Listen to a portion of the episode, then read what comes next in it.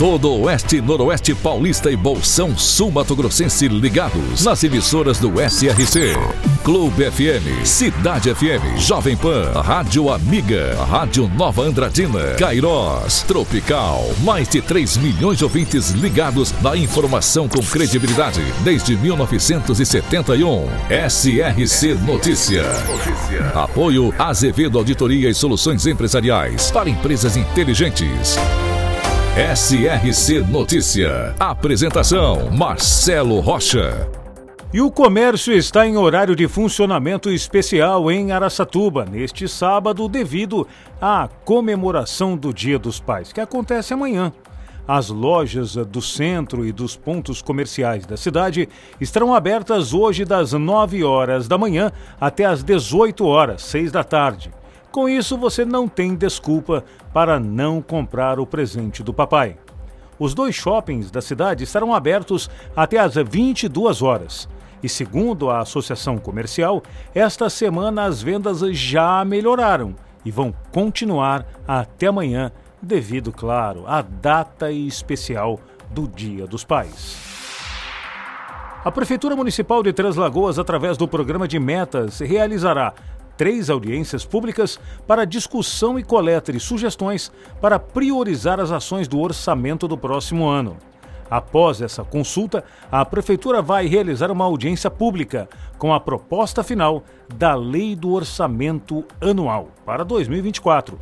Os formulários ficam disponíveis para os moradores de Três Lagoas no site da Prefeitura até o dia 31 de agosto. SRC Notícia. Notícia. E agora Tupi Paulista é notícia. Repórter Eduardo Costa. A Prefeitura Municipal de Tupi Paulista, através da Secretaria Municipal da Saúde, informa a população que o horário da sala de vacinas continua estendido. A Secretaria da Saúde está informando que a sala de vacinas continua com atendimento em horário estendido para favorecer aqueles que não conseguem atualizar as vacinas em horário comercial. De segunda a quarta-feira, a sala de vacinas localizada no CS2 Dr. Kanji Kawamura atende das 17 às 20 horas. Aproveite e verifique a sua carteirinha de vacinação. Caso esteja com alguma vacina atrasada, procure o CS2 Dr. Kanji Kawamura, a sala de vacinas, para atualizar. Eduardo Costa, SRC. Potirindaba, na região de São José do Rio Preto. Sua formação teve início no ano de 1905, com distribuição das terras entre os herdeiros de João Antônio de Sequeira. Em 1919, foi criado o Distrito de Paz, com o nome de Potirendaba, pertencente ao município de Rio Preto. E em 1925, Potirendaba foi elevado a município e hoje possui uma população com mais de 16 mil habitantes. Potirendaba, também presente no SRC Notícias. O prefeito de Lim, João Pandolfi, e o de Sabino, Éder Andrade, conhecido como Dinho, participaram de um encontro com representantes do DER, Departamento de Estradas e Rodagens. O assunto foi o projeto de construção de uma ciclovia no trecho entre as duas cidades. Uma ideia de Dinho que já tem o apoio de João Pandolfi. Os dois trabalharam juntos para buscar apoio político e também recursos do governo do estado para realizar esta importante modernização na rodovia, podemos dizer dessa forma. Mas tem mais coisas que na segunda-feira a gente vai abordar sobre essa estrada que também precisam melhorar. O programa Ação Conectada de Mirassol, que atende cerca de 850 crianças de 4 a 10 anos de idade no contraturno escolar, conclui na quinta-feira as ações realizadas durante a Semana da Saúde. Durante toda esta semana, os alunos assistiram a apresentações de teatro de fantoches, com temas relacionados à higiene corporal e também higiene bucal. Além disso, receberam orientações dos profissionais de saúde de Mirassol.